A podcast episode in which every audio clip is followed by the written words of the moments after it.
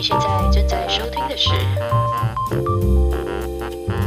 阿居的学医学新笔记。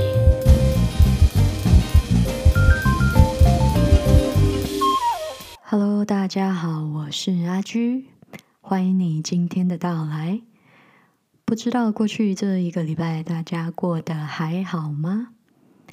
我这边呢，过去的一个礼拜可以用怎么形容呢？可以用浓烟瘴气来形容。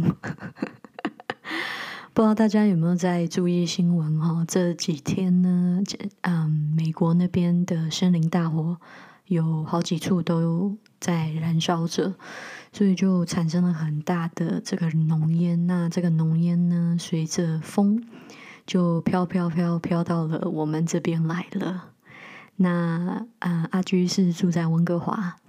那温哥华原本应该可以说是，嗯，全世界呢空气品质前几名的地方，原本是的。但是也就在这一个礼拜呢，它的空气品质变成了全世界最糟的、最糟的几个城市之一哦。真的是从这个天堂掉到地狱的感觉。嗯，那个空气真的非常的糟。我们家的这一个礼拜的那个。空气清新剂的那个指数都是飙高到红色、紫色这样子，紫色比红色还要严重，嗯，有点可怕。因为这个空气还蛮毒的，所以出门都一定要戴口罩。不过现在因为疫情的关系，所以大家出门原本就有戴口罩了啦。我这个礼拜有好几次开车出门的时候，外面都是这样子蒙蒙雾雾的，我都搞不清楚那个。白白的到底是湿气还是雾霾哦？不过应该是雾霾啦。我们我们家在住在山上，然后有的时候开车下山的时候，原本都可以看到很清楚的山坡下面的嗯道路啊、车子，还有一些树什么的等等之类的。但是这一整个礼拜呢，每一次上班开车出门的时候，都是看到一片的白雾，然后。嗯，那个视线开车视线不是很佳，这样子，嗯，所以这一次的这个森林大火真的很严重哦。这个空气中都弥漫着一种很奇怪的那种烧焦的味道，或者是闻起来好像就是某种化学化学工厂出来的那味道吗？我也不知道，就是闻起来怪怪的，而且喉咙都痒痒的。就你可以感觉到你的喉咙会痒痒的，所以真的不是很健康的一个空气，尤其是现在又加上这个呃这个 co covid nineteen，嗯，如果喉咙痒痒的都会很紧张，所以不过还好，空气好了以后呢，呃，我的喉咙就不痒了，嗯，这呃刚刚吧，因为现在是礼拜六，然后。这这一天，空气品质终于回到正常了，回到我们家空气清新机终于变成绿色的了，回到正常了。那温哥华有另外一个称呼叫做 Raincover，就是一到了秋天呢，就会慢慢的开始下雨。那这个下雨呢，因为好像前两天，诶，是不对不对不对，是今天下的吗？诶，好像是今天下的，今天下了一场雨。所以呢，就把这个空气中的这个脏东西呢给打下来了。那这一周除了这个空气品质有一点糟糕以外呢，嗯，我这一周也过得非常的忙碌哦。嗯，可能也是因为对于这个实习的工作越来越上手了吧，所以就开始知道说要做哪些事情了，然后就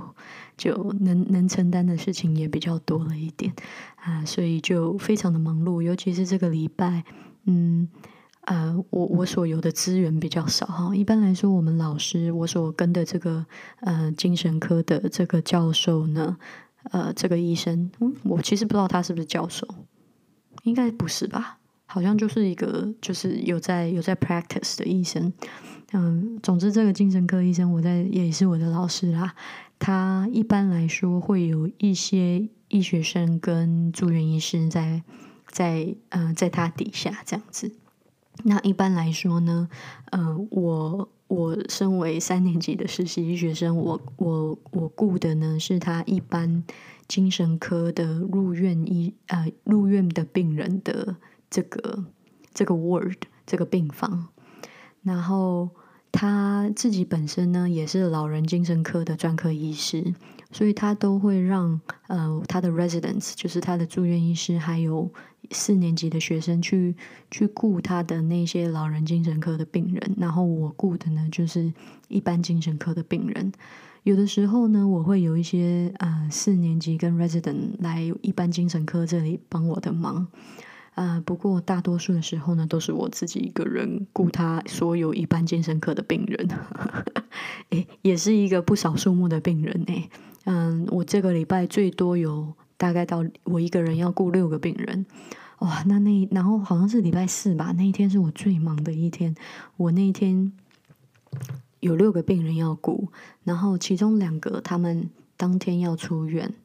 嗯，六个里面还有一个是。嗯，是一个新的病人，所以我们完全还不认识他，要搞清楚他的 story，他的故事，他的病例到底是什么。然后，然后有一个是隔天就准备要出院了，所以有好多工作要做。我在这里跟大家解释一下好了。嗯，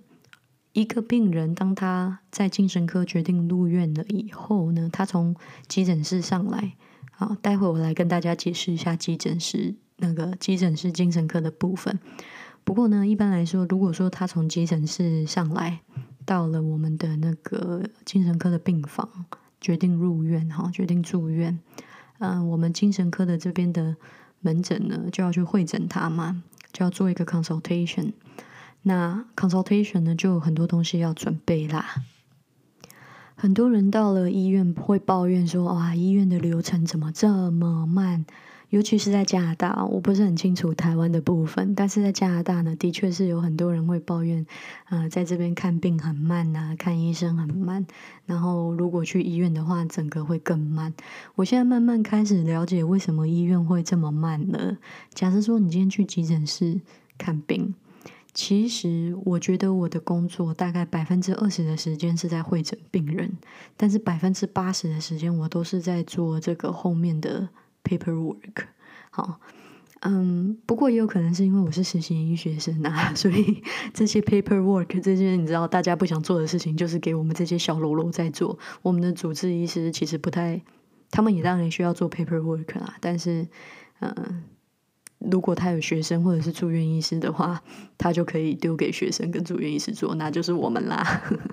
那我的老师当然也不例外啦，基本上所有这个会诊的这个。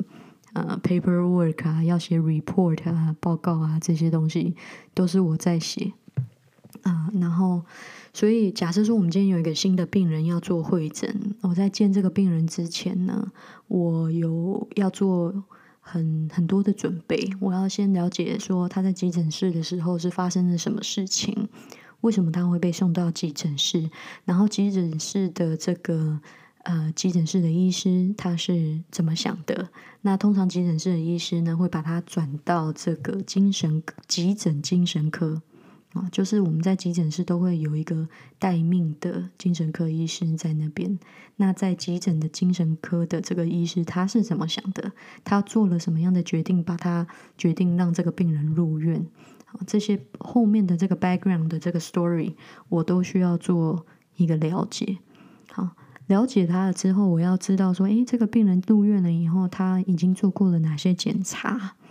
然后他有没有其他的病历资料？比如说，这是他第一次入院吗？搞不好他以前呢有过呃类似的事情发生。通常一个精神病患呢，他如果有精神病历的话，都会有好几次的这个入院的资料啦。当然，也有一些是从来没有任何精神精神。病例的新的病人也是有的，但是我就要去了解这一方面，或者是去追踪说他在这个社区里面，他在嗯外面的时候是不是有啊有在看精神专科，还是嗯他有没有其他的医疗上的身体上面的问题？好，这些都要去做一个了解。这样，那在这一些的你知道 backgrounds。Story figure out 以后啊，这些资料给他尽我所能的去收集这些资料，我才会去会诊这个病人。那在会诊这个病人的时候呢，一般精神科的会诊呢都差不多四十五分钟左右。那在这四四十五分钟之内呢，我就要跟这个病人聊天，说是聊天，但是其实是希望能在这个讲话跟会谈当中呢，得到我们需要得到的讯息。那我们会需要什么样的讯息呢？我在这边可以简单的跟大家说明一下，为什么你去看医生的时候，他会问你这么多的问题呢？当然啦，呃，这个精神科的会诊呢，可能跟一般你如果去因为身体上的一些疾病去做会诊，会有一些不同。嗯，至少精神科的会诊可能会更低调一点。尤其是我现在还是学生，所以我可能会比我的老师，比如说他已经看了很多精神精神病患了，那。他当然对于一个病患的这个 presentation，他会是怎么样的一些表现呢？他会更清楚一点。他可能不需要花那么多的时间跟一个病人相处哦，他可能就会知道要这个是什么什么问题，然后来做一个正确的判断。但是 as a learner，as a 学生，你当然要从最基础、最最啊正确的方式来做，所以就是一个很完整的四十五分钟的 interview。嗯，去会诊这个病人，那我们都会跟病人聊些什么呢？我来跟大家说明一下，简单的说明一下。呃，其实这个精神科的 interview 是很 detail 的。嗯，当然了，好的问诊应该是要很 detail 的，不管是在哪一科啦。但精神科可能会问更多关于这个病人的，嗯。嗯，身世应该讲身世嘛，就是可能他从小到大的成长过程，呃，一直到他现在他的家里面家里面的状况、工作上的状况这一些，我们可能都需要有呃一定程度上的了解，大概知道这个病人呢是什么样的。因为很多精神疾病所影响到的，并并并不只是身体上的不舒服而已，他很多影响到的是他在。社会上面会对于他在社会上正常呃运作而受到影响，那这个运作上的影响呢，就会可能影响到他的家庭，可能会影响到他的工作。那如果他还是学生，当然就会影响到他的学业。所以这些问题我们都会需要做一个了解。那通常呢，我们就会先问。诶，这个病人几岁啊？住在哪里？家里面有谁？啊，跟谁住在一起？然后他是从事什么样的工作？那如果他没有工作的话，他是不是在拿社会福利的救济金呢？还是他的主要的这个金钱来源，主要是用什么来支撑他的生活？这些我们都要有一定程度上的了解。为什么要了解这个呢？就是因为在这之后，嗯，如果我们要安排他们出院，我们需要知道说他出院以后会是很安全的啊。比如说他如果可能是一个 homeless，他如果是一个街友，那我们不可能让他出院以后继续回到街上嘛。我们可能就需要为他安排，我们医院里面会有社工为他安排，可以一个，呃，可能会有一些 social housing，就是呃政府所建的这个。社福机构可以安排一些临时的住宿的地方。我们当然希望病患在离开的时候呢，可以有一个安全的去处，然后也要知道说他是不是有嗯呃适当的这个经济来源来来来维持他的生活这样子。然后之后呢，我就会问说：“哎，你知不知道自己为什么会来医院？”这个是一个很好的机会来了解说这个病人有没有所谓的病史感 （insight），就是他知不知道自己为什么来了这个 hospital。那也可以从这个当中呢看得出很多的病症哦。就比如说，他可能有很严重的妄想，他会觉得说都是别人害他。啊，所以他才进来到了这个医院，这只是一个例子哈。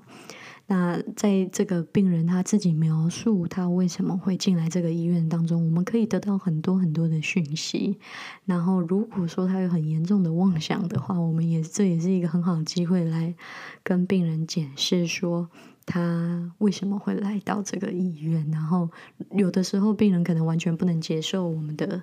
啊我们的解释啦。嗯，不过啊，我们还是得跟他讲，但是我们不会 push，我们不会强迫他一定要接受我们的说法，这样子，因为呃，跟精神病患保持良好的这个医病关系，其实对于他们的治疗是呃非常重要的。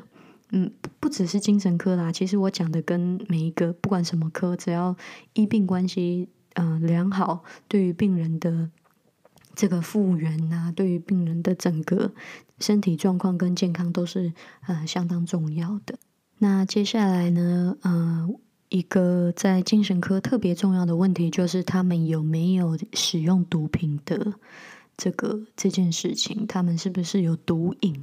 啊？这个也是很重要的，因为我们需要区分说他的这些精神上面的征兆是因毒品引起的，还是他本来本身就有的。好，因为毒品可能会引起一些幻听啊、幻觉，甚至是偏执，呃，都是有可能的。所以，尤其是很多精神病患呢，常常常常会染上毒瘾啊。所以，我们会要问他有没有毒瘾啊，有没有在使用毒品啊？毒品当然也包括所谓的烟酒、大麻啊、安非他命啊、海洛因等等点点的。尤其是现在在啊。嗯，阿居在的这个省份哦，B.C 省，啊，有一种毒品叫 fentanyl，嗯，我不是很知道中文是什么，它是一种呃鸦片类的毒品，嗯，它通常是用来麻醉大象的哈，嗯，它，呃，B.C 省这边呢，因很多人因为这个 fentanyl 而死亡啊，最近这几年非常非常的严重啊，可以称是一个 crisis，嗯，on top of 我们现在。有的这个 pandemic 啊，但是比这个 fentanyl crisis 嗯已经好几年了，嗯，很多人因为这个而死亡，所以呃会特别问这些啊毒品的使用。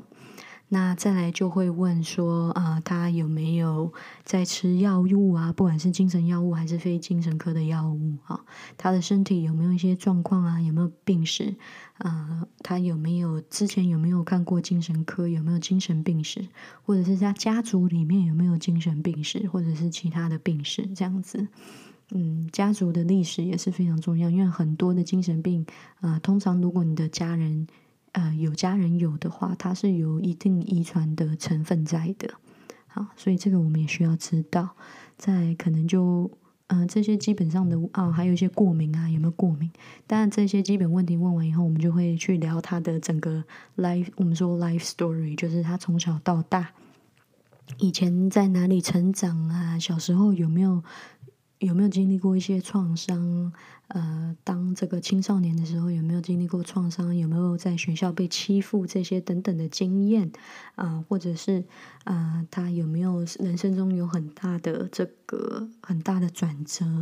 啊？然后他呃，读书教育程度怎么样啊？工作工作在哪里工作啊？这些我们都稍稍的啊，会稍微问一下，需要了解一下这样子，因为这些可以。嗯，从这些故事中，我们可能可以得到一些蛛丝马迹，来来帮助我们做正确的判断，或者是啊做正确的安排。就是在啊，如果啊治疗他以后，在他 stabilize，在他比较平稳了以后，啊要让他出院的时候，这些资料呢，可能可以让我们为这位病人做更好的安排。那这整个 psychiatric interview，整个整个嗯会诊的过程呢？差不多四十五分钟，然后当然也是让病人呢可以提出他的问题，嗯，让他可以认识我们，去建立这个良好的医病关系的一个开始。所以呢，我刚刚说到我那一天有六个病人嘛，当然我已经会诊过了以后呢，每一天就是 follow up，可能就是十五分钟，每一天二十分钟这样，就不需要到。一四十五分钟一个小时这么久，这个是 follow up 的病人，只是去看他每一天的每一天的进展怎么样。但是如果是一个新的会诊，我就比比较需要花比较多的时间。还有另外就是，当他们要出院的时候，我也有很多 paperwork 要做，就是我要去记录说，首先呢，要先准备他出院的时候要去哪里，嗯，他出院以后要的要带走什么样的药物，好。他有没有需要什么社工上的安排？他有没有需要去戒毒中心？他啊，这些等等点点的，最重要的就是我要 document，我要记录下来所有的嗯一切哦，就是嗯，他整个在整个医院里面的这些时间，我们给了他哪一些治疗，然后发生了些些什么事，都要把它记录下来。那这些其实都蛮花时间的，所以我记得礼拜四那一天，我有六个病人，两个病人要出院，一个病人隔天要出院，所以也要开始做一些准备。然后有一个新的会诊，然后还有其他的 follow up，然后只有我一个学生。那我的老师当然都是，嗯，他很快的过来，然后听我听完我的 update 以后呢，再去决定说，啊，去简单快速的看了一下病人，然后做出一些安排。这样子，那我要去记录他跟 follow up 他的安排，所以啊，这些就是我们实习医学生在医院里面要做的，帮主治大夫做的这些杂七杂八的这种繁琐的嗯 paperwork 跟小事这样子。对啦，嗯，其实也不错啦，就是我们可以帮他们做这些，然后他们就会有更多的时间可以看更多的病人，然后钱都他们在赚这样子。我们我们当实习实习医学生没什么钱的，就是有啦，学校给我们每天，呃，不是每天啦，每个月每个月三百块加币的车马费，三百块加币是多少台币啊？嗯，我也我不知道，哎，我现在现在算不出来，不过反正就是不是很多啦，因为嗯，现在因为 COVID nineteen 的关系，所以停车不用钱，不然的话。在医院停车都是要钱的，而且医院停车都不是很便宜。虽然我们有那种嗯学生的 discount，但是也不便宜。总之就是一个月三百块加币的车马费，然后我们每一年也是要缴学费的，我们还要倒贴学费呢。不过没关系啦，当学生就是这个样子嘛。嗯，诶，其实我今天是想要讲急诊室的事情的耶。不过那个哇，一下子也讲讲很多了，那。看看这集会不会录长一点好了，好了，没关系。嗯，我今天其实是想是想讲我在急诊室值班的时候所遇到的事情的。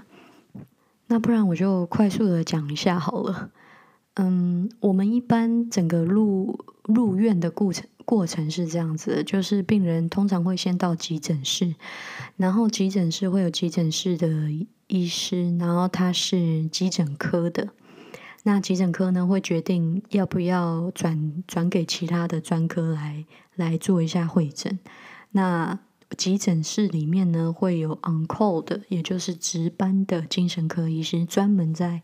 啊接受这个急诊室来的这一些病人需要做。如果他有需要精神科的会诊的话，他就会来到精神科这里。那在我们医院的急诊室呢，有一个。呃，有一个 zone，有一个区域，都是专门收呃在急诊室里面需要精神科的会诊的病人的。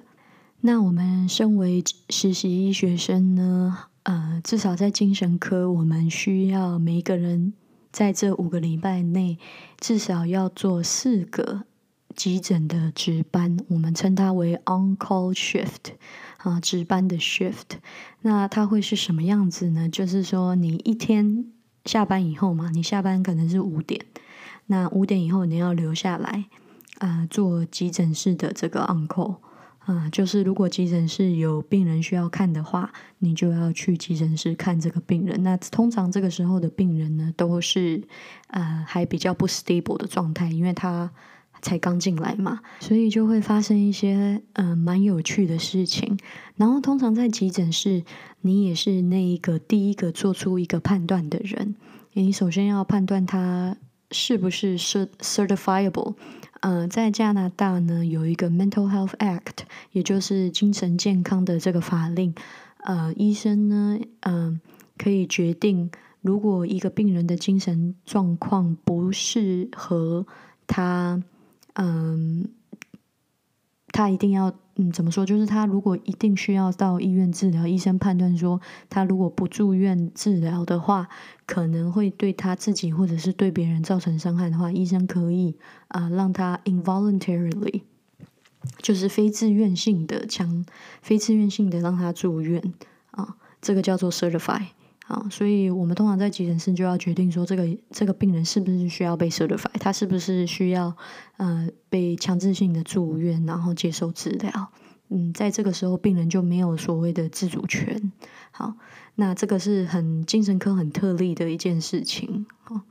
那再来就是要决定我们要对他做什么样的安排，是不是要让他上楼入院哈，到我们的精神科病房啊，还是让他暂时拘留？因为 certification 呢，就是只能让他待四十八个小时。如果我们要让他待一个月的话，就需要第二个精神科医师或者是第二个医师啊，任何医师啊来做一个判断。两个医师都签名都同意的话，我们就可以让病人留在医院，非自主性的留在医院一个月。所以它是一个很大的 decision，它是一个嗯，对于病人有很很强作力的一个 decision。所以在急诊室呢，我们就要决定这些事情。那跟我们在病房里面看已经 stable，蛮已经已经蛮 relatively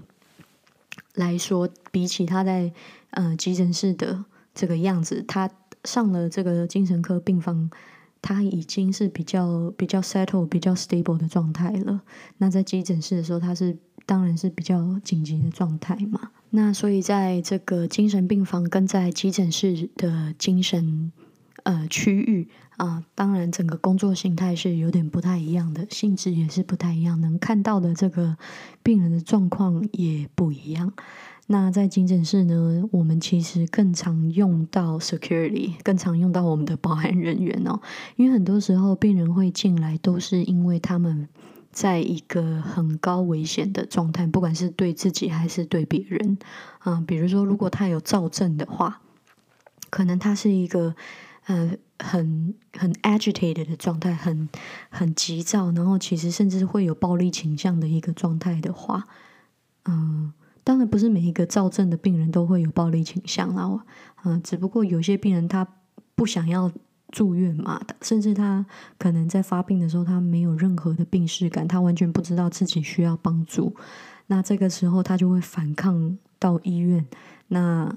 反抗到医院呢，可能就会有一些暴力行为，有一些有些有些病人会这样，那其实我就亲眼见过，嗯。保安人员两个保安人员两个护士面对一个非常非常就是嗯嗯 agitated 的一个病人，然后哇，那个画面真的不是很好看，不是不是特别的 pretty，就是说这。几个大汉，然后跟几个护士强制性的把这个病人压在床上，然后需要嗯手脚这样绑起来让他 settle，然后我们才能给他打针啊，不然给他打针是非常危险的，因为他可能会刺伤自己或刺伤别人啊，需要把他就是五花大绑啊，绑住以后呢，才能给他打打那个让他可以镇定的啊药物。然后镇定下来以后，我们才能问诊，要确认说他不会伤害自己，不会伤害别人。所以，我们常常在医院的精神科的这个急诊室这边，就很需要保安人员的呃支持。那我自己是已经目前这三个礼拜做了两个值班。那精神科的值班其实。比起内科的值班已经短很多了。像我说，我们从比如说早上八点开始上班，上班到五点下班，然后五点之后，嗯，不能说下班，因为你如果要值班的话，就还是还没下班。你五点之后就是到急诊室那边，然后一直待到十一点。如果有病人十点五十分进来，你还是要收。那所以你不可能十一点，如果十点五十分就还还有病人。你不可能十一点下班，你可能会待到十二点多这样。那我通常都待到十二点多，所以就等于说你那一天从早上八点上班到上班上到凌晨十二点，大概十六十七个小时这样子，还蛮久的啊，还蛮当然那一天就会非常的累。但是内科呢？内科的值班，你如果跟他说哇，才十六个小时，太好了，这太短了，因为他不是 overnight，内科的话就要 overnight，也就是说你要住在医院里面，你如果能够睡觉，那当然是最好的。但是你就是整个凌晨，如果半夜三点有人有人找你需要内科的会诊的话，你还是要过去会诊。然后，所以你你的那一天的班就会是早上八点上班。然后到下午五点，五点以后开始做急诊的内科的会诊。嗯，我精神科做完以后就是要做内科了，就要做这种 overnight 这种过过夜的会过夜的值班了。就是 OK，anyways，我刚刚讲到早上八点上班，五点以后做急诊的呃 on call，然后你就要一直待待待待待到隔天早上十点，所以是超过二十四小时，大概二十六小时的班左右。啊，那个是内科。好啦，顺带提一下，到了内科以后，我再跟你们讲这个做二十六、二十七个小时的班是什么样的感觉。好了，然后我到底有没有得睡觉，到时候我就会知道了。好啦，回到我们这个精神科，呃，急诊室的精神科啊，其实，所以我这一次两次的值班呢，嗯，我就已经见过好几次病人被五花大绑，我们需要 security 的资源来让病人冷冷静。好，当然这些都是嗯下下策。我们当然不希望五花大绑病人，因为这对病人来说并不是一个谁希望被五花大绑呢？它不是一个不是一个好的 experience 啊，它不是一个好的经验，甚至是可能会造成病人创伤的。但在不得已的情况下，比如说他有暴力倾向，他非常的 agitated，他可能会伤害到医护人员，可能会伤害到他自己。嗯，我们就必须要采取这样的行动，都是在最不得已的状态是不会这么做的。好，然后通常我们会叫保安人员来，在不得已的状态也不会需要保安人员强制性的啊去去压制病人，也尽量都不会用到这样子的呃这样子的手段。我们通常呢会希望，比如说病人去 seclusion room，就是隔离房。在我们的那个急诊室的精神科区呢，就有两个隔离房。那精精神科那个急诊室的那一区呢，它整个是上锁的，所以精嗯里面的病人是不可以跑出去的。那隔离房呢，就是在这个区已经上锁的区域里面又一个上锁的自己的房间，那个也不是一个很好的 experience。所以通常都是如果病人真的嗯。嗯，很 agitated，很很很很很狂躁，然后很很没办法控制自己，我们才会要求他到 seclusion room 啊，然后这个时候我们就会请保安人员来，然后跟保安人员一起请，一起请这个病人自主性的走进这个 seclusion room，嗯，通常我们都会让病人自己走进去，啊，不会强制性的压迫他进去，这样都是用最最。尽可能平和的方法，让他可以进去 seclusion room 里面，啊，真的是到非不得已的地方才有可能把他加进去。这样，那 seclusion room 其实有一点像监狱，里面里面就什么都没有，一张一个床垫，然后跟一个马桶这样，然后病人要待在里面。他如果要待在里面，他是不可以有任何自己的东西的，因为我们怕，比如说他钱包里面会不会藏一把刀啊，还是他。会不会用？也会不会有什么东西在里面会自我伤害呀？哦，所以他的东西是必须要被藏起来，呃，被我们不是说藏起来，就是。被我们没收的这样子，那很多病人都不会很开心这件事情。所以你可以想象，在急诊室的整个氛围，跟我们在楼上的精神科病房，他们比较冷静的，比较已经开始接受治疗的整个氛围是完全不太一样的哦。嗯，我们不管是在楼上还是在急诊室呢，都身上。只要你在精神科服务，你身上都会带一个嗯呼叫钮，就是如果说当你在跟病人相处的时候，他出现暴力倾向，或者是呃开始攻击你，你是有一个呼叫钮可以按的。这个时候，这个警铃就会大响，然后就会有人来救你，这样子。嗯 嗯，我是还没有用过啦，但是有不小心按到过。嗯，我们那个我们那个呼叫钮非常非常的敏感，一不小心碰到它就开始大大叫。所以我目前遇到的所有的警铃全部都是 false alarm，全部都是啊不小很多人不小心碰到这样，因为它太敏感了。所以我觉得还不错，就是有这样子值班跟在这个精神病房里面是。不太一样的体验，然后你要做的决定也不太一样，哦，就像我刚刚说的，在急诊室里面，你要决定是不是要留这个病人，是不是要 certify 他，然后等等的这些决定要做。那会诊在急诊室会诊病人呢？啊，基本上流程是差不多的，就是一样也是要有一个 full psychiatric interview，要要有一个大概半个小时四十五分钟的会诊，去了解整个病人的状况。如果病人是冷静的，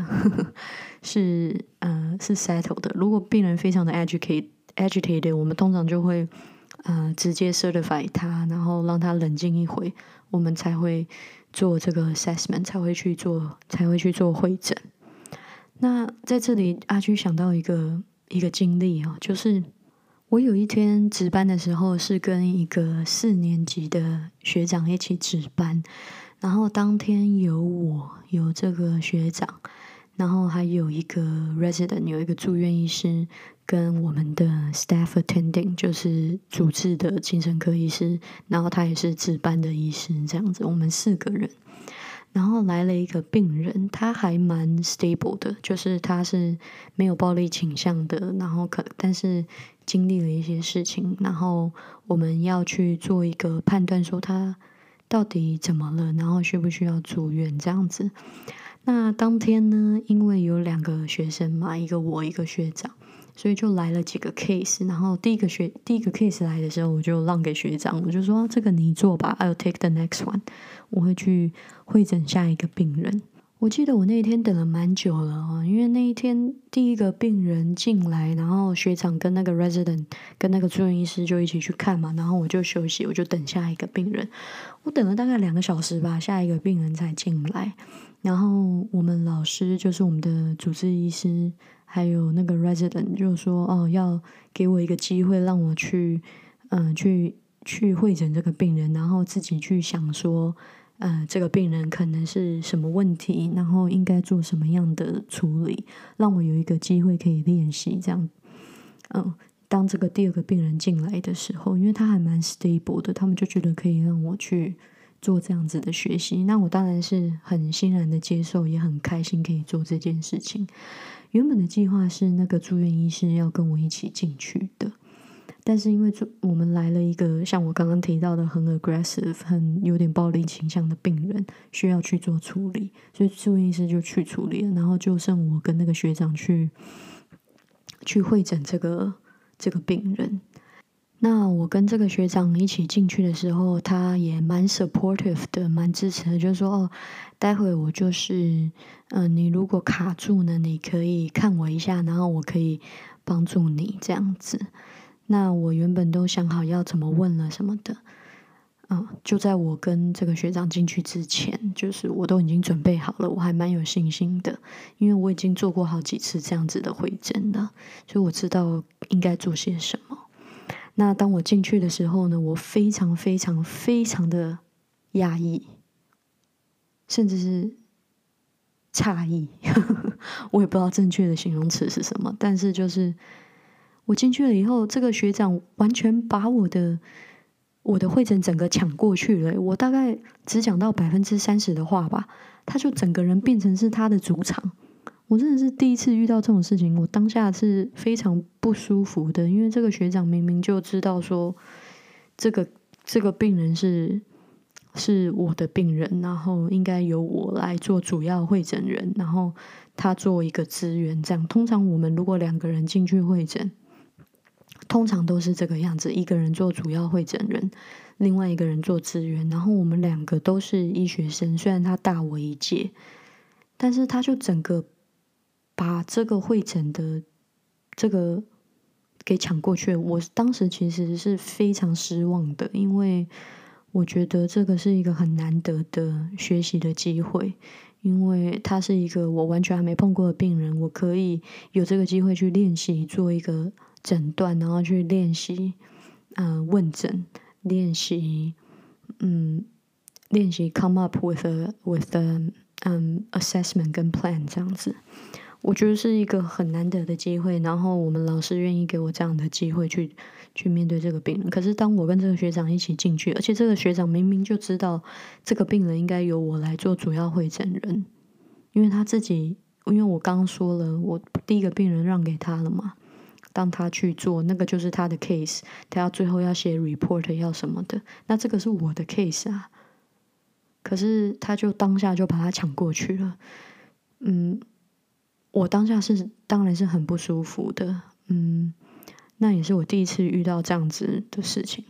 不过我后来想，我觉得他应该不是故意的，他不是带着要把我的 case 抢走的这种心情去，嗯，这种这种 intention 去做这件事情的。因为我其实在这之前已经认识这个学长，我们有有有稍微谈过好几次话，有稍微认识。他是一个很爱讲话的人，他是一个好像不讲话不行的人。嗯嗯，所以我在想，他可能是没有办法做一个安安静静在旁边听的人的一个角色，所以当他一进去。他就彻底忘记了说，这个 case 应该是由我来主导。我我现在是这样想啦，其实我宁可这样子想，因为这样子想会让我舒服一点啊。我我我希望就是他真的是这样，因为我不觉得这有什么好好抢的。不过，我当然还是很失望，就是说失去了一个学习的机会啦。为什么想要特别想这讲这个？就是有的时候就是会遇到这样子的事情啊，然后就要学着去处理自己的情绪。当下我是非常失望的，那我也没有，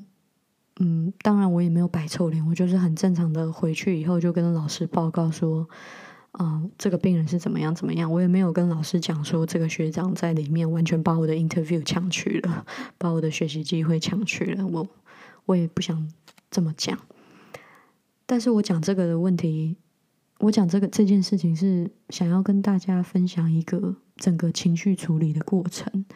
就是我那个当下非常的失望，有一点生气，然后蛮不爽的，很不舒服，就觉得我的学习机会被抢走了嘛。然后是一个，他明明明并不是说我们没有沟通好，他明明知道就是说这个病人应该是由我来主要询问，由我来练习的。那，所以我当下其实我就选择先不要跟他讲话，因为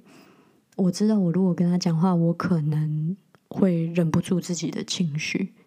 所以我就先选择。不跟他讲话，还好那个时候已经这个 shift 已经快要结束了，已经快要结束。我们弄完病人，我们就是各自做各自的 paperwork，去写 report 什么的，哈，就不太需要聊天。那后来我自己回家想一想，我就是觉得说，我的我的失落的情绪是很正常的，因为我有期待嘛，我对这个 interview，我对于这个学习的机会是很有期待的。就是因为我有这样子的期待，所以当我当没有这个机会以后，就就一定会失望啊！因为我失去了这个机会嘛，就会失望，那就会面对这样子的情绪，这样不管他是生气、失望还是还是什么不舒服。然后之后我就想说，嗯，没有关系，虽然失去这个机会，我还是有很多机会啊，因为我在。精神科的病房里面，我有超多机会可以会诊病人的，然后我还有其他值班的机会，我还有两个值班的 shift，其中一个还是跟这个学长哈，所以下一次我就在想说，如果再出现同样的，我们要两个人一起进去会诊一个人，然后应该由我主导的话，我会很冷静、很清楚的跟他讲说，嗯。希望他可以在最后再问他的问题，然后让我先问完我的问题，因为每一个人都有不同的会诊的 style，每个人会诊的方式都不太一样。那我有我的方式，希望他可以让我尝试，让我让我自己先试一遍。好，他如果如果我有什么漏掉的问题，再请他帮忙，这样子。那我可能会用这样子的 approach。那当然啦，如果没有要一起会诊病人，那就不用讲这件事情了嘛。嗯，但是我觉得，如果再发生一次，我会很清楚的表达我的、我的、我的、我的需求这样子，因为我希望有有这样子的学习机会嘛。那上一次被他这样抢走，我是真的很不舒服啦。所以，不过我后来回家自己想一想以后，就觉得还好了，就是因为我很重视这样的学习机会，所以才会有后来的情绪嘛。嗯，这是我一直在学习的地方，就是面对情绪的时候，与其去压抑它，不如去分析它跟接受它，这样子。这是一个我这个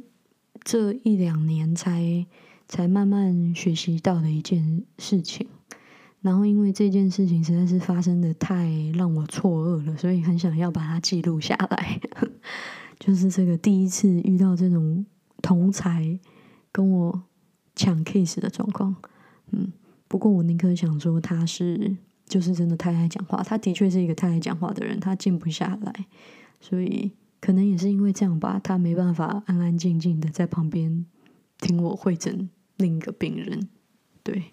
好啦，没关系，跟大家分享一下这样这个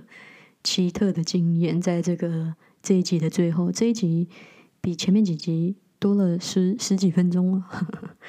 好，好了，我也讲的累了，那今天这集就到这边喽，很谢谢你的收听。如果你喜欢阿基的学医学心笔记的话呢，